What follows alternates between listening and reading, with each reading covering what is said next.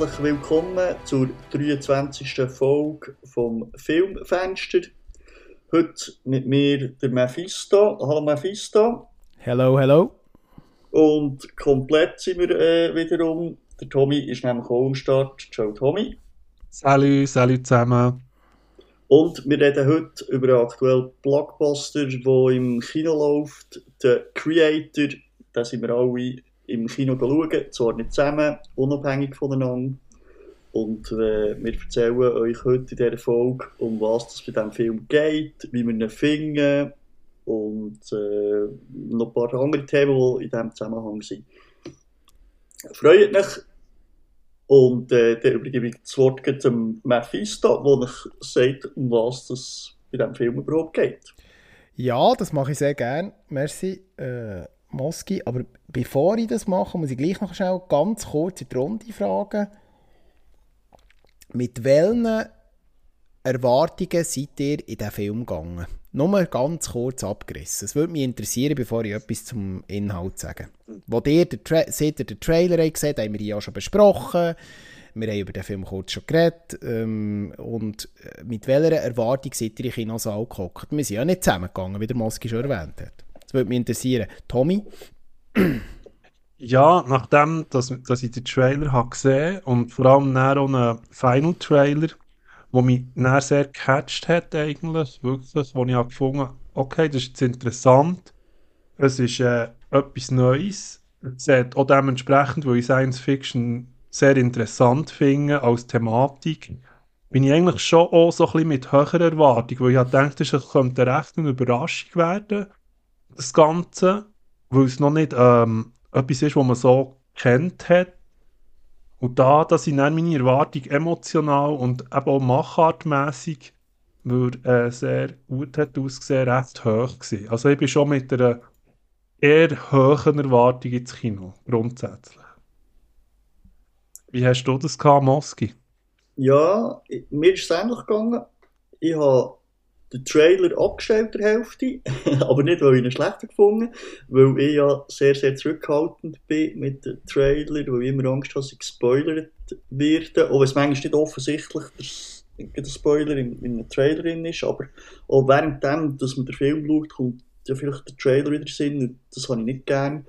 Und darum habe ich abgestellt, weil mich weil ich äh, relativ früh habe gewusst, als ich die ersten paar Bilder gesehen habe, dass ich den Film schauen will weil es etwas Neues ist, äh, nicht von einem bekannten Franchise. Äh, Science Fiction habe ich auch sehr gern, darum bin ich schon recht gehypt und mich gefreut ähm, auf den Film. Mephisto, bist bei uns oder eher nicht? ja, es ist mein Thema. Ich meine, ich habe es mehr als einmal erwähnt. Ich bin der Sci-Fi-Fan, ich bin der Sci-Fi-Thriller, Sci-Fi-Action-Fan. Äh, das hat mich natürlich sofort angesprochen, Bilder haben mich angesprochen, das hat der Tommy schon erwähnt und ich bin auch entsprechend mit einer relativ hohen Erwartung ins Kino, das darf ich so sagen. Ähm, was, ob, das hat, ob der Film das hat können, können erfüllen werden wir nachher voneinander hören. Wir haben uns ja extra gegenseitig noch nicht so vorgespoilert, was unsere Meinung zum Film ist. Das wird recht spannend. Ich bin gespannt nachher, wie euer Eindruck war. Ja, aber äh, dann würde ich doch mal loslassen über den Inhalt, es für euch okay ist. Ähm, um was geht es ja. eigentlich mhm. äh, bei The Creator? The Creator ist, ein, wie, wie bereits erwähnt, Science-Fiction-Action-Thriller, äh, produziert in Amerika, also amerikanische Produktion, 133 Minuten lang. Ähm, Regie geführt und das Drehbuch geschrieben hat Gareth Edwards äh, zusammen. Äh, unter anderem noch beteiligt Chris White, ähm, Musik ist von Hans Zimmer, den sollte man auch kennen. Kamera Craig Fraser, Oren Soffer und der Schnitt Hank, Hank Corwin, Joe Walker und Scott Morris. In der Hauptrolle ähm, haben wir John David Washington, der Sohn vom grossen Denzel Washington, Madeleine Yuna Voiles, Gemma Chan, Ken Watanabe und der äh, Sturgill Simpson unter anderem. Um was geht es in diesem neuen Science-Fiction-Action-Thriller? Ähm, kurz zusammengefasst, nachdem eine Atombombe ausgelöst durch eine künstliche Intelligenz auf, in Los Angeles abgeworfen worden ist, verbietet ähm, der Westen, wo wir hier einfach als Westen kennen, der wird nicht so klar definiert, ähm, äh, die KI, also als Ganzes und will die KI eigentlich bekämpfen. Und Asien, also der Asiatische Verbund, äh, tut in dem Sinne seine Bedenken da dazu ähm, äußern. Und es beginnt ein offenbar langjähriger Krieg zwischen diesen zwei Hauptparteien. Also es ist da klar auch ein geopolitischer Konflikt, der sich da auftut in diesem Film. Und ähm, äh, die, der westliche Verbund, angeführt hier, glaube so nimmt man es zumindest wahr, durch Amerika, ähm, hat eigentlich die, äh, mit der sogenannten Kampfstation Nomad, wo ständig eigentlich im Orbit um die Erde fliegt, äh, äh, eine Art riesige ähm, ja, Kriegswaffe und mit der suchen sie ähm, KI KI äh, wo KI Labors sind oder wo KI entwickelt wird und das natürlich vornehmlich auf dem Territorium von dem asiatischen Verbund und wollen mit dem mit dieser Waffe die letzten KI-Überbleibsel bekämpfen, auslöschen. Ähm, warum das so ein, ein zweischneidiges Schwert ist, werden wir dann noch hören. Gleichzeitig im, in der, im inneren Kern von der Story ist nachher eben der John David Washington, der der Sergeant Joshua Taylor spielt. Er ist eine Art Doppelagent, ähm, äh, zwischen dem Westen und zwischen, zwischen dem asiatischen Verbund funktioniert und er soll äh, es gibt offenbar Gerüchte, dass der asiatische Verbund äh, Waffen entwickelt, wo die Kampfstation Nomad und damit eigentlich die letzte große ähm, Waffe vom Westen soll können zerstören und die soll er aufspüren und vernichten, nicht natürlich mit Unterstützung von anderen Leuten. Und das ist so ein bisschen der, der Grundplot. Und ähm, ich weiß jetzt nicht, inwiefern dass man da schon ins Detail gehen will, aber das sieht man schon im Trailer.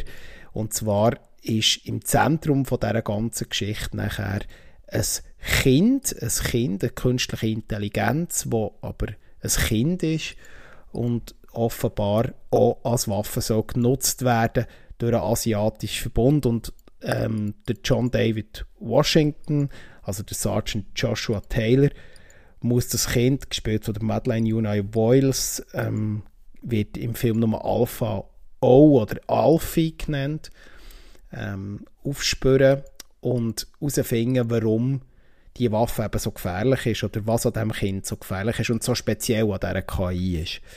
Und es äh, beginnt dann eine Art äh, Road-Movie, eine Jagd nach, äh, nach, der, nach dem Kind und äh, was und das Ziel muss äh, ist dann eigentlich das King das Geheimnis zu kommen von dieser ähm, künstlichen Intelligenz und dieser Waffe, die da der asiatische Verbund entwickelt hat. Und das spielt sich dann eigentlich über verschiedene Orte vom, von, von der Erde ab. Und zum Schluss wechseln wir sogar noch in Weltraum.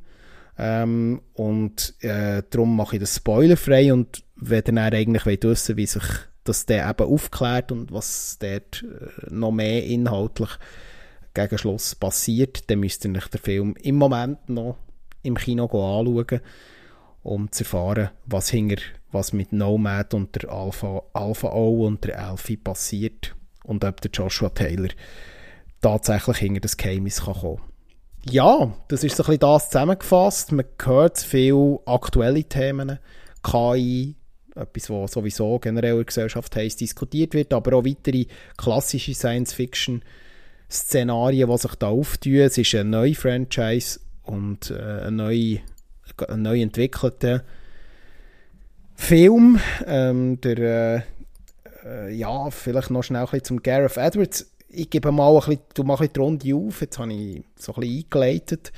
Äh, vielleicht mal, wenn wir beim Regie und Regisseur und Drehbuchautor Gareth Edwards bleiben.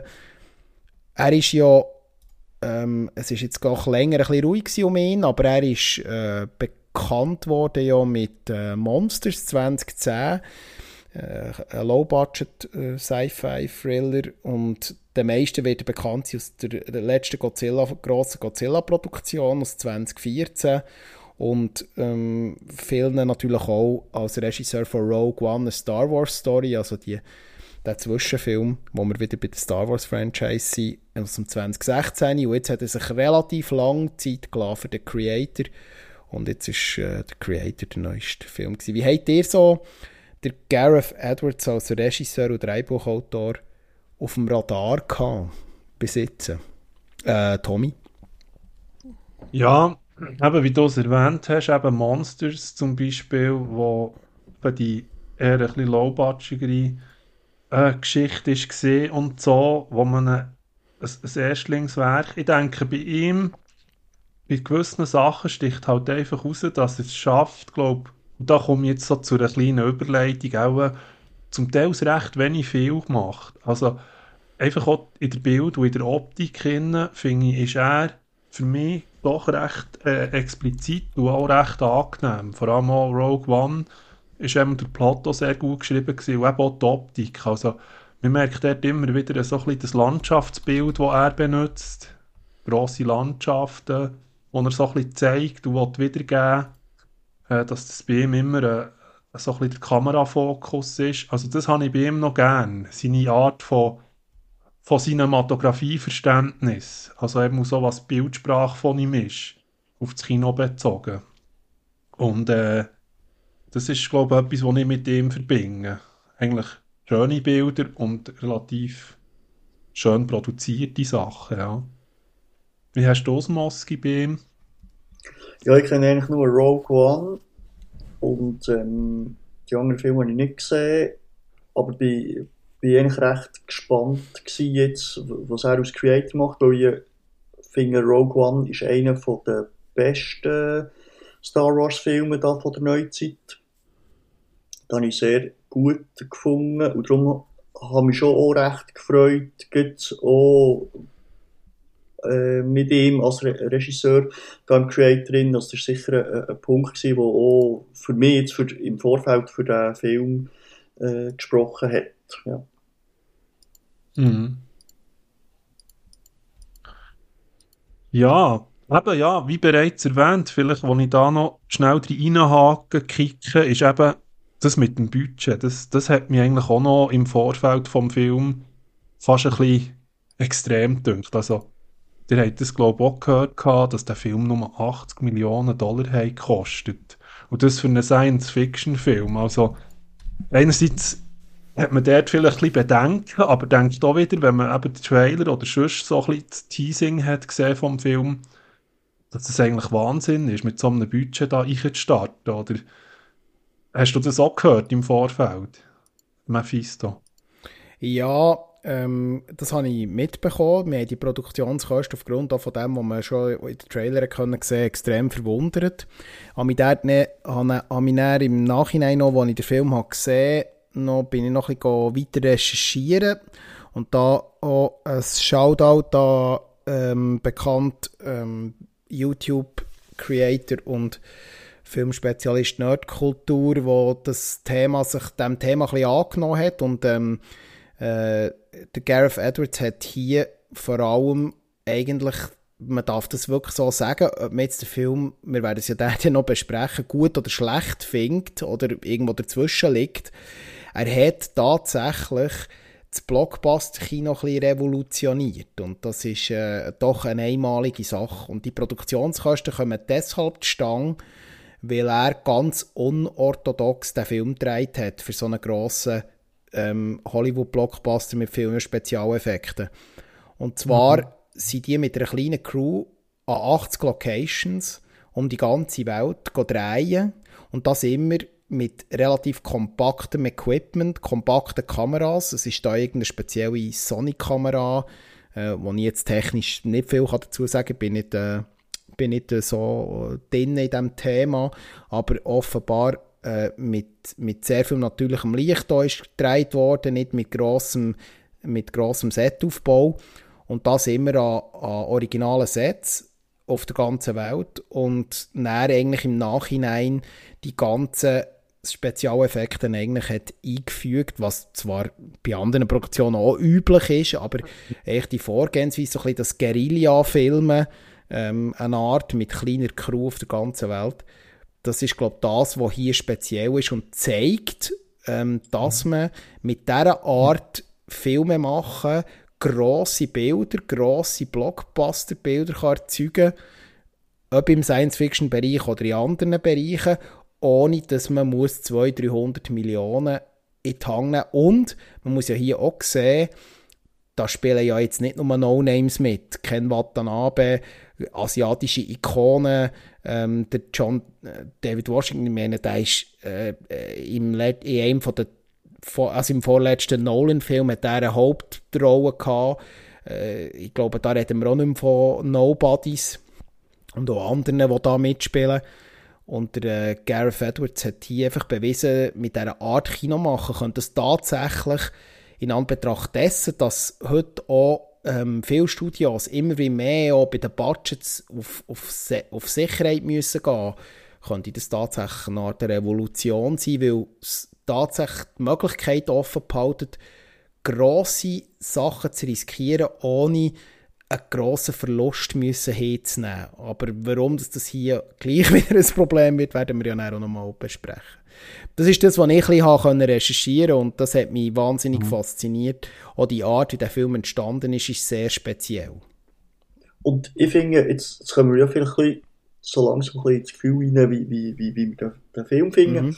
Ich finde, es ist ihm sehr gut gelungen, weißt, das Worldbuilding hier zu machen. Oder? Mhm. Also, äh, eben, äh, mit dieser Leistung nochmal rauszuheben, mit, der, mit dem, ich sage mal, kleinen Budget, ja, Anführungszeichen, wirklich hier ein neues Worldbuilding äh, zu machen, wo, wo wirklich sehr ansprechend wirkt, sehr gut äh, überkommt. Also mir zumindest hat das ähm, extrem gut gefallen. Oder? Und du hast keine Vorlagen, weil es ja noch nichts gibt, wie beim anderen Franchise, oder du irgendwie kannst äh, kopieren. Und das, ähm, das ist sehr ansprechend übergekommen. Wie ist das euch gegangen, Tommy? Mhm. Ja, das stimmt. Also, ich finde es im Optischen ist es wirklich sehr gelungen und noch, noch schnell ein Fun Fact, den ich vielleicht noch nachschieße. Ich habe die Kamera gegoogelt, was sie haben gebraucht ja. für einen Film. Die kannst du auf Digitech bestellen für äh, knappe 5000 Franken. Und das für eine Kamera, die so einen Film gedreht hat, ist eigentlich schon fast ein bisschen der Wahnsinn. Du, also, können wir, jetzt können wir ja so Blockbuster machen hier. Jetzt. ja, wir brauchen vielleicht noch ein CGI-Studio. Zusammenlegen und dann noch ein gutes CGI-Studio suchen und dann geht's los. Voilà, voilà. Nein, also das, ist, das ist das, was mich auch fasziniert, oder? Die Machart. Die Machart mm. ist etwas, wo ich wirklich viel Credits gebe. Auf Geschichte gehen wir ja näher noch ein bisschen ein. Aber in, in Sachen Machart, was er mit diesen 80 Millionen, die hat er auch zweimal umgedreht. Also, wir wissen ja, was heute Hollywood-Produktionen können oder kosten. Also, bei 150 Millionen fängt man normalerweise etwa an, äh, einen Sci-Fi-Film Sci zu drehen und dann geht es aufwärts, oder? Also wenn man dann schaut, dass da Teilproduktionen 200, 300 Millionen können kosten ist eigentlich wirklich wie du es hast gesagt, das, das Guerilla-Filming, das du schon erwähnt hast, oder, dass er eben äh, auch on Location so viel gemacht hat. Mm. Und das hat dem Film eigentlich auch gut da. Also, es hat so beides in einem. Es ist kostengünstiger und gleichzeitig ist es mehr griffig. Mm. Und das ist das, was mich bei der Machart vom Film recht angesprochen hat, weil man sehr viele Settings hat aufgebaut oder vor Ort gefilmt hat. Und ich glaube, das sieht man auch in der Optik vom Film. Also, dass man so ein bisschen einen Science-Fiction-Film äh, on, on, on Location gedreht hat. Was zum Teil einfach bei neueren oder anderen Produktionen manchmal fast zu viel aus der Konserve ist. Und ja, absolut. Also, also das macht wirklich extrem viel aus, oder? Also nur, äh, wenn du nur CGI äh, hast im ganzen Hintergrund und alles quasi in einem Studio innen drehst, was ja den anderen Film eben zum Teil ja ansiehst, oder? Und ähm, das, äh, das spricht sicher hier für, für die drei Jahre und, und für die Machart.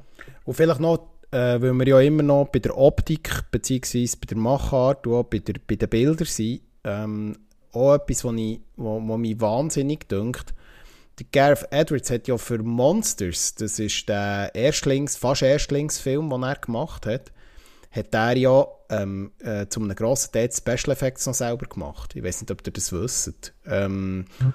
Und er hat ja sehr gute Connections zu ILM, äh, zu Industrial Light and Magic. Ich glaube, da müssen wir auch nicht erklären, wer das ist. Das ist wahrscheinlich da die Effektschmiede überhaupt äh, auf, in Hollywood, wo, wo äh, sind also die Garanten für äh, grossartige Special Effects. Und die haben ja hier bei den Creatoren äh, die ganzen ähm, äh, CGI-Sachen eigentlich implementiert und da merkt man halt, dort, da ist halt auch eine Qualität dahinter. Wenn der von dem, von dem bescheidenen Budget ist sicher das, was der wirklich in den Effekt müssen fließen, das hat jemand gemacht, der, der Qualität kann, kann produzieren und das merkt man dann eben im Film auch an, äh, optisch. Mhm. Wie ist da dein Eindruck, Tommy?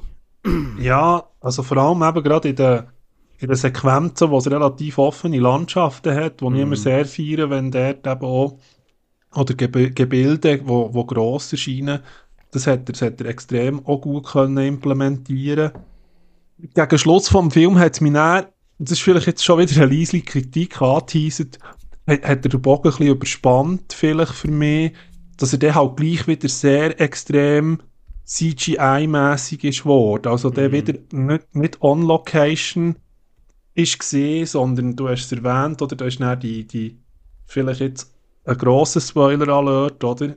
Da mache ich schnell eine Pause und sage, auf dieser Warbase, wo sie eben näher sind. Mm, Nomad, ja. Und das Nomad, oder? Genau. Dort oben, wo sie sich näher bewegen, dort merkst du halt für mich wieder den Aspekt von, von only CGI, zum Teil fast ein bisschen. Mm. Also, dass es einfach sehr viel äh, so aufgeladen ist worden. Mm. Und der hat für mich den Zauber ein bisschen nachgelassen. Der im Nachgang.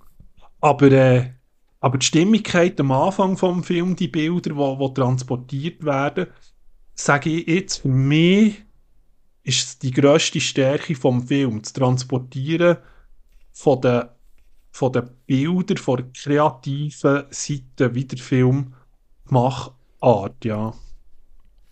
Genau. Ich weiss nicht, wie, wie nehmt ihr den Inhalt wahr? Jetzt eben, jetzt haben wir ja über das KI geredet, Westen, Osten. Ähm, es hat, es hat Momente gegeben, wo ich fast ein bisschen so Vietnam-Grooves habe gespürt, eben, wo sie ja. dann... Ja, also, ich, ich, Feindbilder sind klar verteilt, sagen wir es mal so, ja. ja. Genau, oder?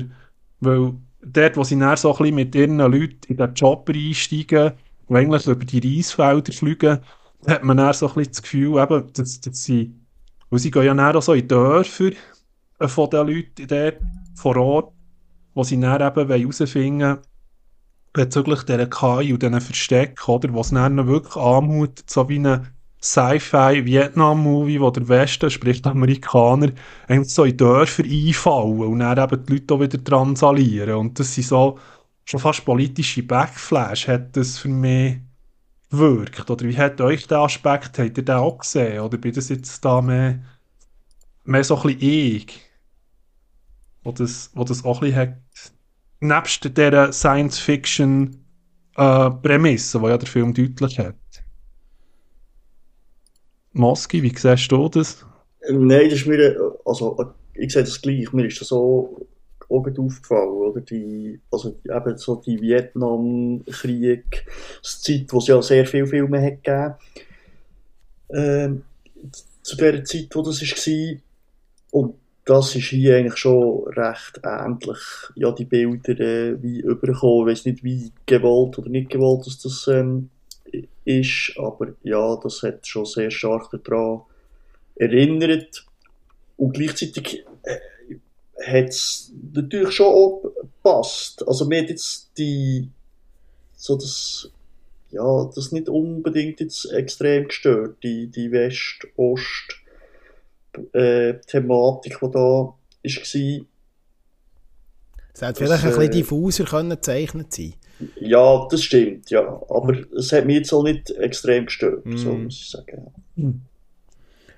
Ja, ja ich, ich, ich kann dort echt das Gleiche sagen. Also, mir ist natürlich sofort aufgefallen, dass, dass da sehr viel Aktualität da drin ist, geopolitische Sachen. Ich meine, ähm, wir haben das in der Aktualität auch, äh, der Kampf so zwischen dem asiatischen Raum und dem Westen, im Sinne von, jetzt mehr natürlich auch auf der Wirtschaftsebene.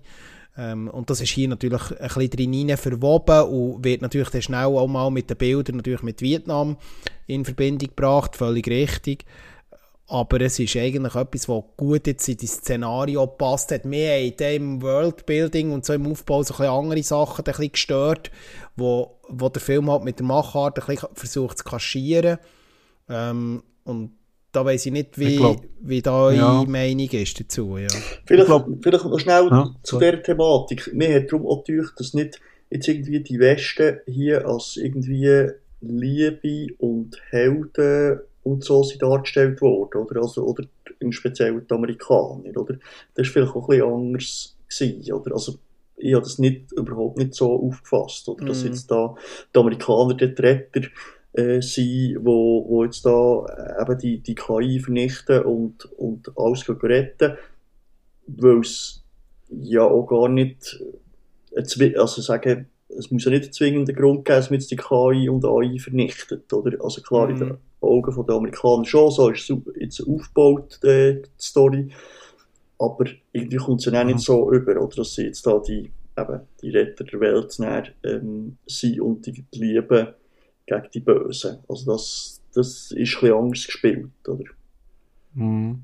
Ja, er tanzt dort ein bisschen aus der Reihe mit dem Schema da sicher, oder? Weil er eben dort eigentlich mehr auf die, die emotionale Ebene wechseln oder auf dieser Tech-Ebene und das miteinander verbinden Und ähm, das, was vielleicht der, äh, der Mephisto noch anspricht, ist halt, bei der Tech-Ebene gibt es schon so einzelne Fragen, die, sagen wir mal, unfreundlich gesehen fast ein Plothole können ergeben mhm. Weil, oder das, das ist jetzt mir als aufgefallen, das gibt es ja in manchen Szenarien, er hat gewisses Tech, das er der zeigt, sei das jetzt eben ähm, die ganzen äh, Copy-Human Cyborg-Sachen, die zum Teil näher, ähm, sehr advanced sind, also fortgeschritten. Mhm. Aber dann zum Teil können sie gewisse Sachen gar nicht orten oder sind dann gar nicht auf so Sensorik oder so, was fortgeschritten ist in gewissen Szenen.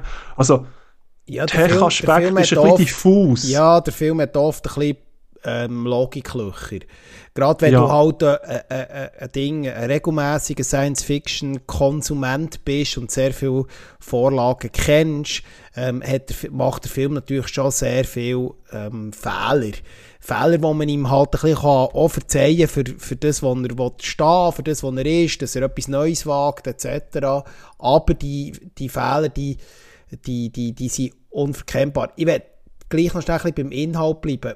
Ähm, aber wir können auch gerne noch schnell über das diskutieren und da möchte ich eure Meinung noch, äh, noch unbedingt hören.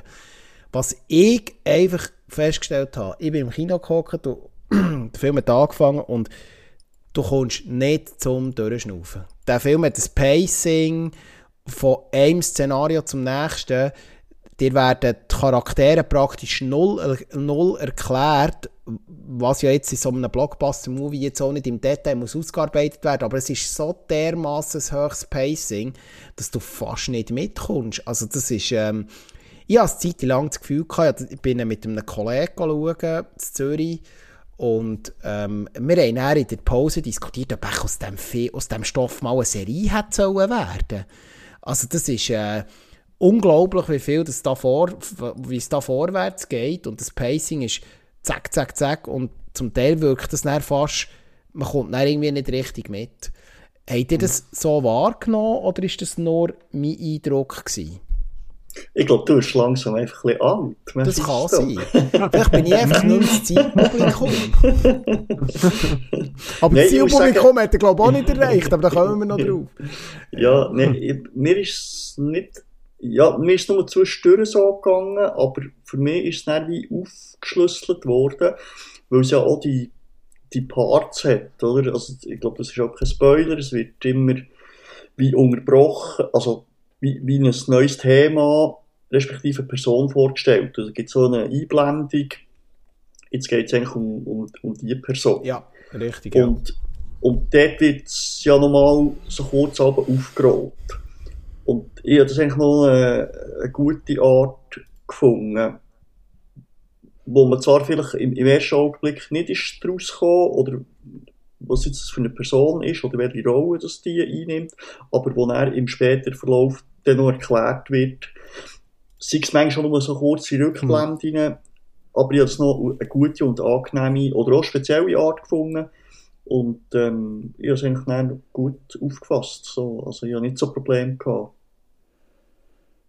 Ja, also ich glaube, ich kann es schon verstehen, was du meinst. Und das ist, glaube ich, jetzt kommen wir ein bisschen zum Hauptkritikpunkt, schon fast für mich mhm. vom Film. Und das ist die Aus Auszeichnung der Charaktere, wo zum Teil ich finde, wo eben gerade zu diesen Verbindungen, die sollen entstehen innerhalb vom Film. Mhm. Also vor allem die Rolle von oh, ihm gegenüber, also äh, der Alfie, wo ja der das King repräsentiert und dem Joshua, mhm. wo die Hauptrolle ist, wo, wo äh, eben das King aufspürt und sie zusammen auf die Reise gehen. Das ist für mich, es rankt manchmal, ich kann das fast manchmal nicht in Wort fassen, aber es, es, es, klappt irgendwie manchmal zu wenig, dass, mhm. dass man die Emotionalität von der Charaktere oder auch von der Maya, also gespielt von der Gemma Chan, das ist mhm. die Mutter, oder, wo der Joshua zusammen ist mit ihr. Also die, die Verbandelung von den Charakteren ist für mich manchmal ja. Genau zu mhm. wenig beleuchtet. Wie hängen sie zusammen? Emotional, was haben sie durchgemacht? Oder dort, dort die Brücke schlagen. Also eben, und das ist für mich fast ein bisschen synonymmäßig von dem Pech mm. zu, dem, zu dem psychologischen, sozialen. Und dort hat für mich der Film den grössten Schwachpunkt. Er ist in Machart grossartig, aber innerhalb von der Charaktere äh, ist für mich wie zu wenig ausgearbeitet. Darum vielleicht deine Frage, hat das eine Serie sollen werden? Und dort sind wir wieder vielleicht bei diesen Lauflängen. Also wenn er als Film hat soll funktionieren, sagen wir jetzt mal böse, hat man noch viel mehr müssen draufschießen, was wieder sehr viel wäre gesehen. Das hat man drei Stunden gemacht. Ja. Und, und hat aber hankerum fast eine Serie müssen daraus machen, dass man Charaktere können auszeigen, ausarbeiten. Ja, richtig, ja, ja. Absolut. Oder das ist, ja. glaube ich, das, was du auch wo wir ein bisschen ähnlich sehen. Und da bin ich nicht so ganz bei euch, muss ich ehrlich gesagt sagen. Ähm, mir hat es mir hat es echt gut gedacht. Und ja, die, die Emotionalität zwischen den Figuren oder einmal zwischen den zwei Hauptfiguren, also zwischen dem King und, und ich, sorry, zwar nicht. Joshua, also der, Hauptcharakter. Joshua, ja, genau, ja, excuse, jetzt ist mir gerade der Name empfallen. Die, die Emotionalität, die dort zwischen stattfindet, habe ich echt gut gefunden. Und auch, also wenn ich jetzt an andere Franchise denken, wie, wie die ganzen Marvel, die einfach nichts haben, oder? Also, Aber da muss sorry, ich, darf die, ich schnell einhängen? Nein, die, Nein, muss so schnell fertig sagen. Ja, sicher, ja. Die, die, Figuren von Marvel, die sind einfach so für mich, die sind so langweilig, die haben nichts. Das sind keine Charaktere dort, das sind keine Emotionen, die erzählt werden. Das ist einfach ein Superheld und der ist einfach, einfach supi supi. Und vielleicht hat er noch eine Freundin und er stirbt vielleicht noch einer, der wird ein Tränchen vergossen. Aber sonst haben die nichts. Und das kommt hier schon ein bisschen oder viel besser über als in den anderen Sachen es hat mich nur gerade interessiert, wie du das erwähnst, das finde ich einen wichtigen Punkt vom Film. Ich finde eben, die Chemie oder die Emo Emotionalität zwischen Joshua Taylor, also zwischen, äh, zwischen Sergeant Joshua Taylor, gespielt von John David Washington, und äh, zwischen, äh, zwischen der Alfie, die hat für mich eben teilweise gar nicht funktioniert. Am Anfang benimmt er sich dermaßen hölzern, was ja erklärt wird, weil er ja äh, sich selber das Leben lang gesagt, hey, das sind nur Maschinen, ähm, ich muss mit denen nicht in einen emotionalen Austausch, äh, ich rede hier eigentlich nur mit äh, 1, 1 und 0 ähm, aber das wird mir irgendwie nicht richtig übergebracht. Und plötzlich gibt es den Bruch im Film, wo er realisiert, äh, wer das Kind ist und äh, wie das mit ihm zusammenhängt, Spoiler, ähm, und das hat für mich irgendwie zum Teil nicht funktioniert. Es gibt so ganz komische Dialoge, äh, wo sie zum Beispiel im Auto unterwegs sind und äh, er immer wieder auf das Kind einredet Und das hat, so die Szenen, die haben für mich irgendwie emotional nicht so gut funktioniert. Und vielleicht als Schlussbemerkung, ich finde, der Gareth Edwards hat sich vor allem der, die zwei, drei, vier humoristischen Einlagen, die hat er sich so klemmen. Die haben ja überhaupt nicht in den Film gepasst. Mhm. Das habe ich sehr, sehr schade gefunden. Das hat mich komplett rausgerissen. Es gibt ein paar, zwei, drei ganz flache Gags, wo sie da verfolgt werden, weil der Film entwickelt sich ja nach dem ersten Dritten so zu einem Road-Movie.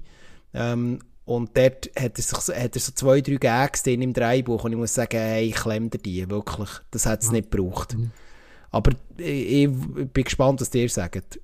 Also, das ist mir jetzt weniger geblieben, die Gags, die es halt hat, oder wo eben, wie gesagt, da, da reagiert, reagiert man unterschiedlich. Für mich war mehr, gewesen, du hast zwar die Autofahrt angesprochen, wo sie sich dann fast wie näher kommen. Dort habe ich dann selber wieder das Gefühl gehabt, das wäre eine Gelegenheit gewesen, etwas aufzubauen, das, was ich meine, von Charakterzeichnung, oder das Bond. Warum findet er jetzt die Elfie so dermaßen okay oder geht auf sie langsam ein oder sieht sie in einem anderen Licht. Mhm. Und ich glaube, dort ist das Problem von dem Pacing, weil kaum tut man das wie anteasen, dass dort etwas entsteht, eine Emotionalität gegenüber einander, äh, vergeht es schon wieder. Und für mich ist das näher blöd gesagt, es klingt jetzt ein bisschen komisch oder dramatisch, dass es so ein Uncanny Valley komisch Ding wird. Also, wie eben plötzlich so eine künstliche Cyborg King plötzlich gleich nicht so angenommen wird. Und das ist dann plötzlich bei mir auch so auftreten. Also, dass man eben die, die Verbindung zwischen ihnen, er, der einen Mensch repräsentiert, mm.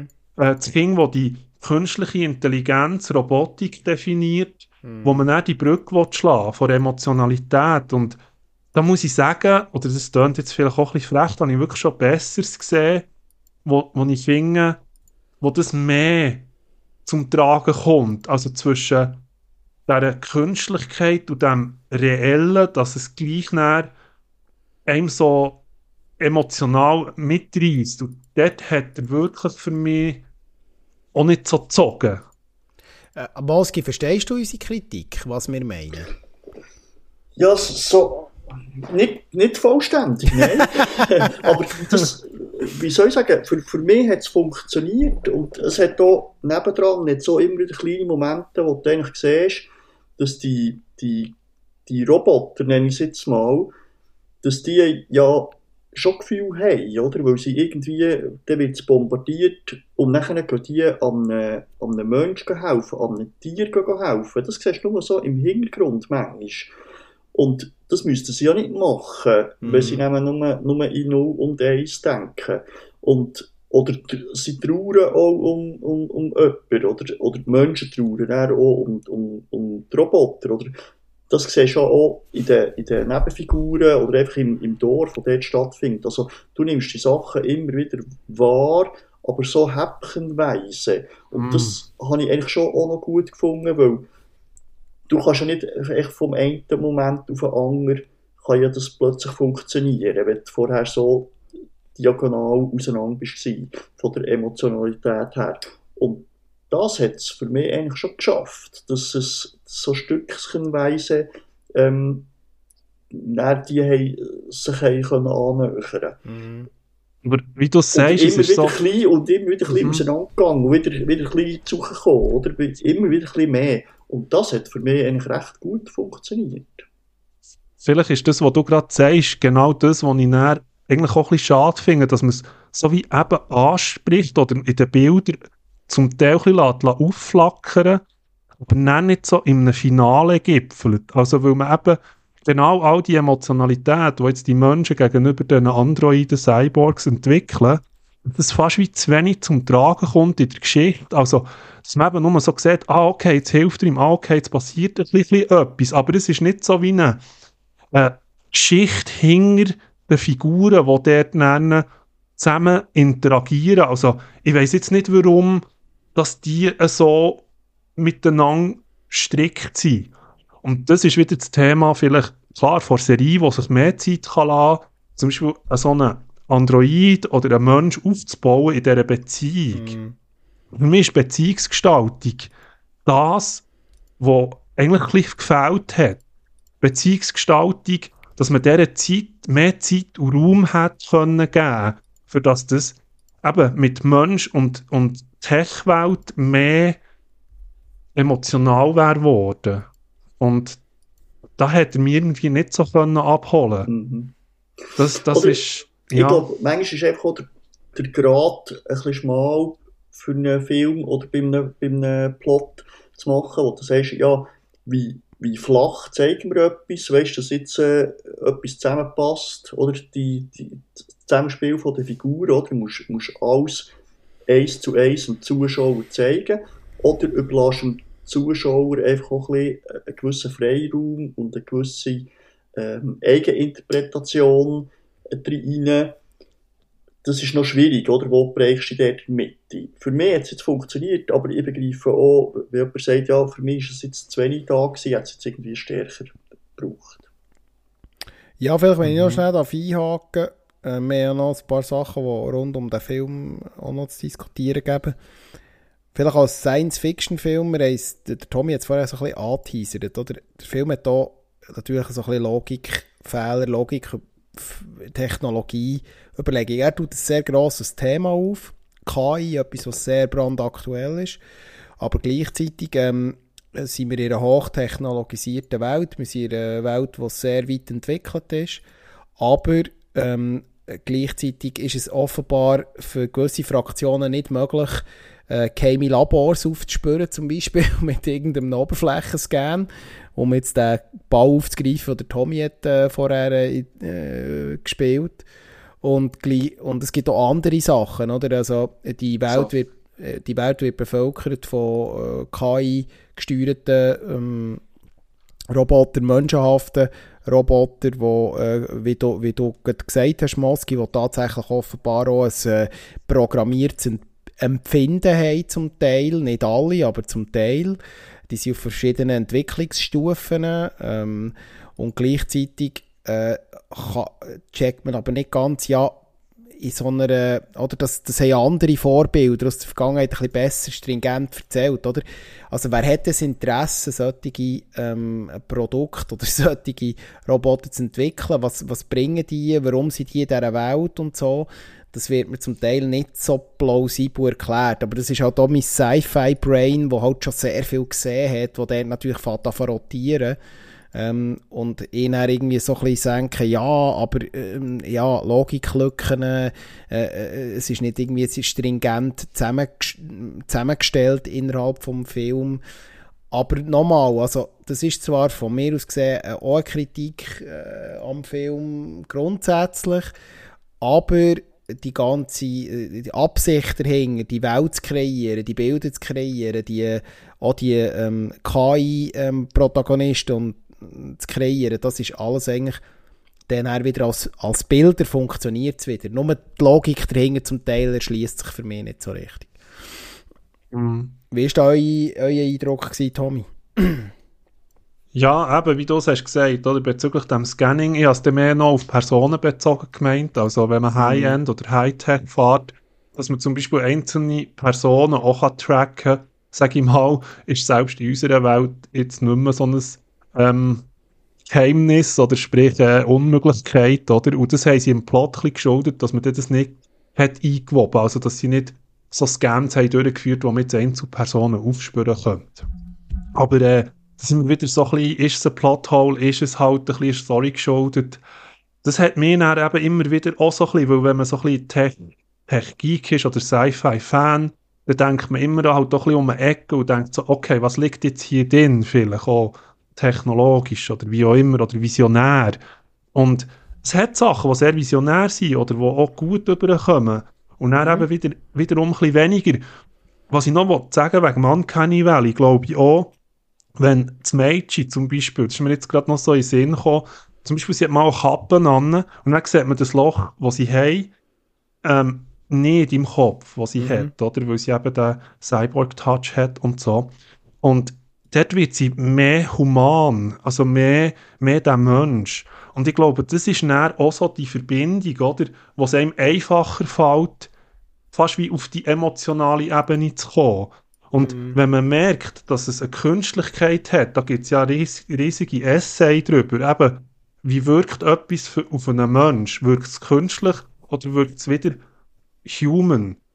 Also menschlich. Und Richtig, ja. ich glaube, dort liegt auch im, im Darstellerischen, obwohl es cool aussieht, schafft es wieder eine gewisse Distanz zu dem King oder zu gewissen Charakteren vielleicht.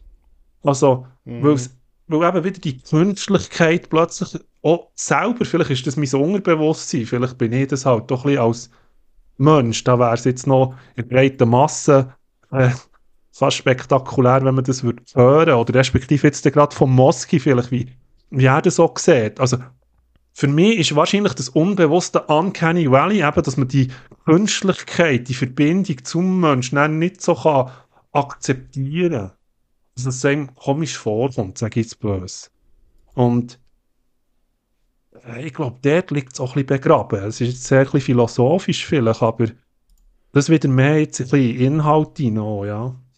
Wie hast du das, Moski, bezüglich Darstellung von künstlichen Wesen, sagen wir es mal so?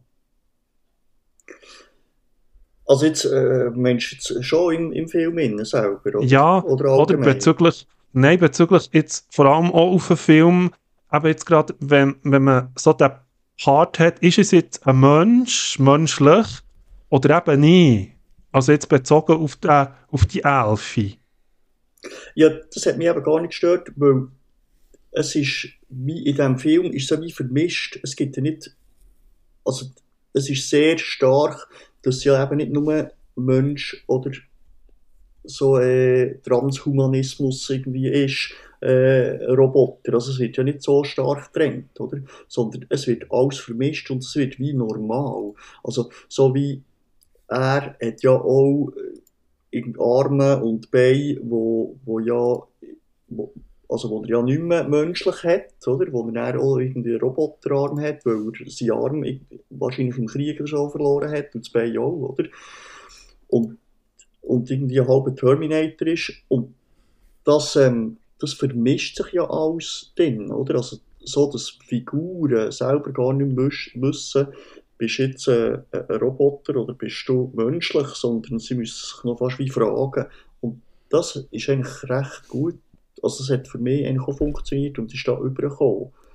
Weißt du, ich meine, dass das nicht irgendwie Ja, Also die. Zwiespältigkeit von der, von, von der Thematik, die ist zum Teil wirklich in meinen Augen auch gut übergebracht worden. Es gibt auch andere Beispiele noch im Film, ähm, dass ja zum Beispiel, das haben wir ja eingangs gesagt, bei der, beim Aufbau und beim Inhalt vom Film, dass ja der, die westliche, der westliche Teil, der ja die KI bekämpft, ja für den Kampf selber KI auch einsetzt. Was ja schon ein Widerspruch an sich ist, oder? Und das ja der Zuschauer offensichtlich auch sieht und mitbekommt und so weiter.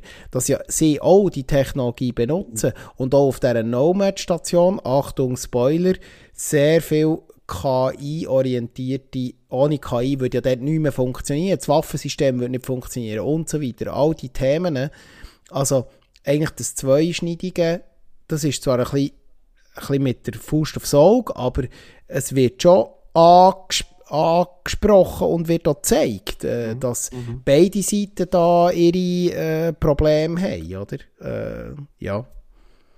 Also ich glaube, das mit der Zwiespältigkeit, oder, wo da ein bisschen in den Raum geschossen wird, eben wie du es sagst, der Westen braucht zwar KI, lehnt es dann aber auch ab und so, in dem Sinn, in der humanisierten Version, also das ist so fast Ja. wie auch ein bisschen Rassendiskriminierung, Eigentlich würde man das schon, jetzt vielleicht auch, das ist schon eine Thematik, eigentlich haben wir das jetzt noch gar nicht so beachtet, also wie der Moski das sagt, oder so die Emotionalität zwischen den Maschinen und so, aber für mich hat es eben wie zu wenig Futter gehabt, oder zu wenig zu wenig Materie, die das für mich untermauert hat. Eben. Also eben das Ausgrenzen von der Maschine oder von dieser künstlichen Intelligenz, die ein Leben hat, die eine Seele hat, die, die Gefühl an sich könnte, kann entwickeln und das Bond dort, zum Beispiel, es gibt auch noch andere Szenen, wo einer ähm, auch eine Freundin hat auf Cyborg-Basis, oder, wo sie zu ihm heimgehen und du merkst, dort ist irgendeine Verbindung, aber wie du es vielleicht auch ein bisschen erwähnt hast, Mephisto, es ist dort wie keine Erklärung, was haben die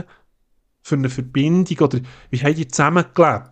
Mhm. Er als Mensch, sie als mhm. künstliches Wesen und für mich, ähm, ich glaube, es gibt sogar ähm, in Asien, dass die Leute so eine Künstlichkeit oder, man würde sagen, Puppenhaftigkeit anders anschauen als die westliche Zivilisation. Ist sogar scheint ein Fakt. Also, das, das ist anscheinend auch ein bisschen in der DNA. Also, dass jetzt asiatische Völker so etwas eben auch wieder anders betrachten, vielleicht, als jetzt äh, wir aus unserem Kulturkreis. Das ist jetzt auch vielleicht eine Betrachtungsfrage vom Film näher.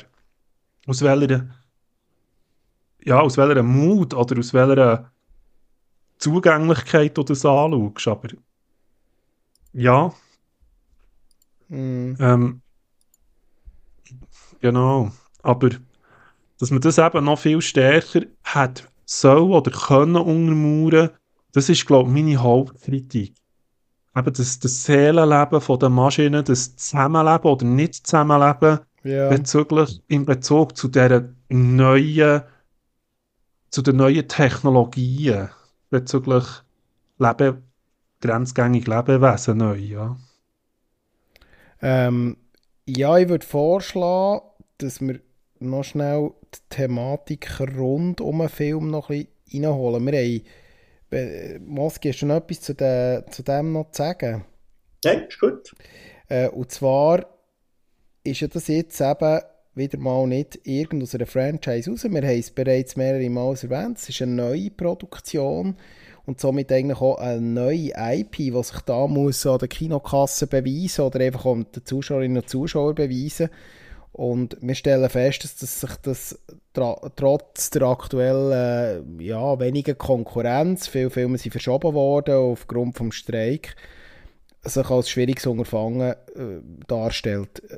Äh, ihr habt es vielleicht mitbekommen, ähm, der Film ist im Boxoffice ziemlich gefloppt bis jetzt. Ähm, er, Im Moment ist er sogar für die wenigen Produktionskosten weit unter den Erwartungen zurück, seit er angelaufen ist.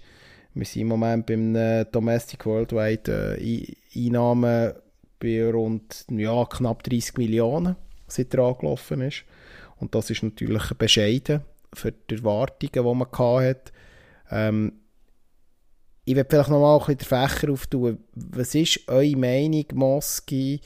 Warum haben Zuschauerinnen und Zuschauer so Mühe, neue, also neue IPs anzunehmen, neue Blockbuster.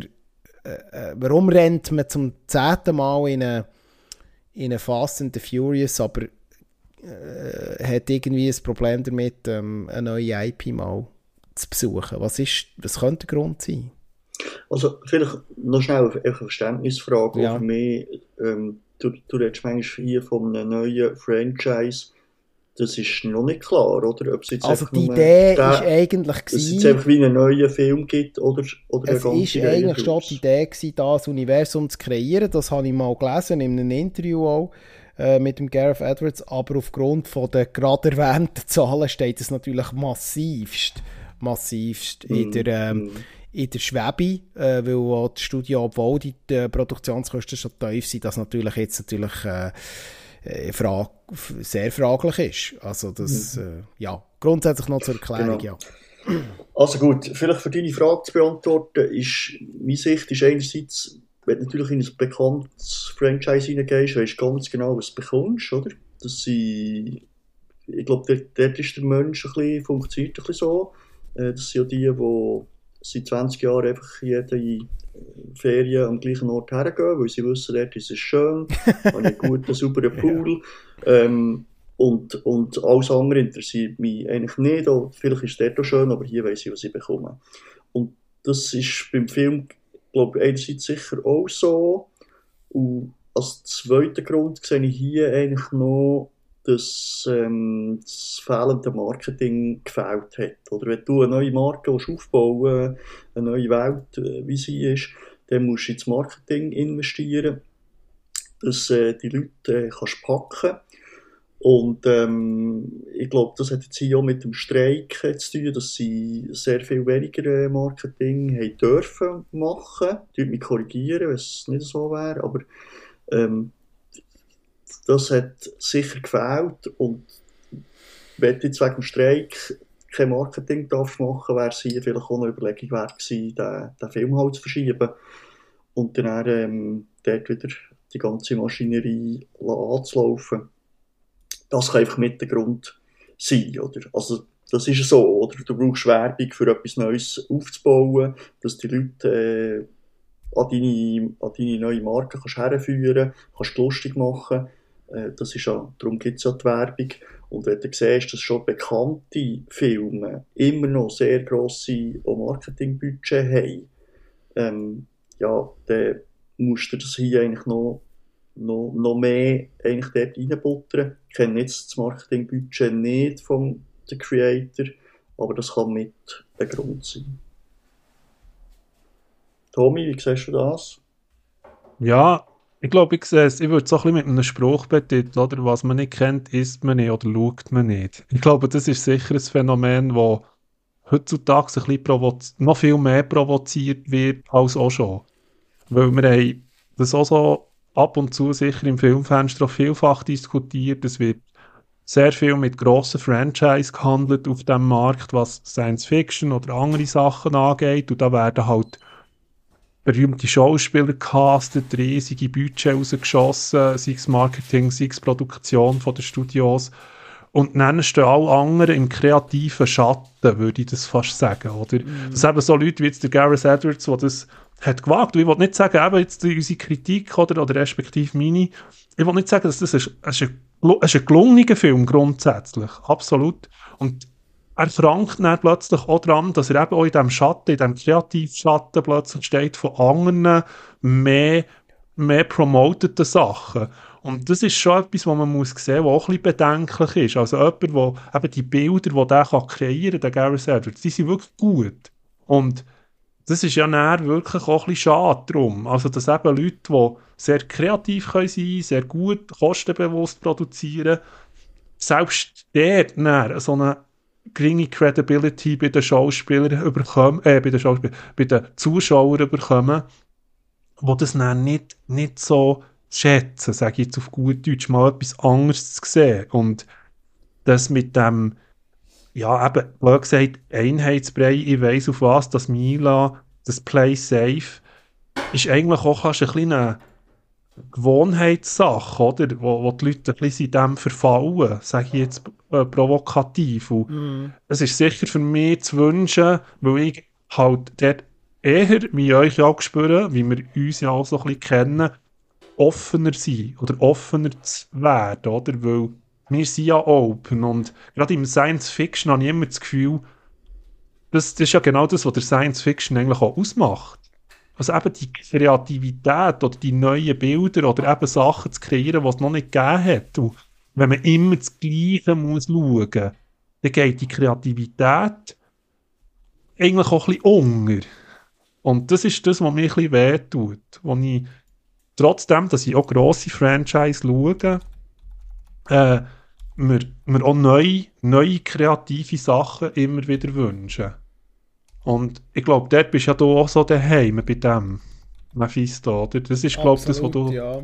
Also, ich, bin ja dort ja im, bei uns da, in unserem äh, Filmfenster-Chat, habe ich da ein bisschen emotional reagiert, weil es mich einfach ärgert, weil das einfach wieder könnte ein Backlash sein, dass Studios halt einfach noch mehr weniger Risiko eingehen, wenn sie selbst sehen, dass äh, äh, äh, verhältnismäßig günstiger Blockbuster-Film mit 80, 90 Millionen Budget ähm, offenbar nicht angenommen wird in, in, der, in der Kinolandschaft, dass man weiterhin halt auf bewährte Marken setzt. Und es wäre eigentlich schade, weil es gibt so viele gute Vorlagen, es gibt so viele gute Ideen, so viele kreative Sachen da draussen ähm, entstehen.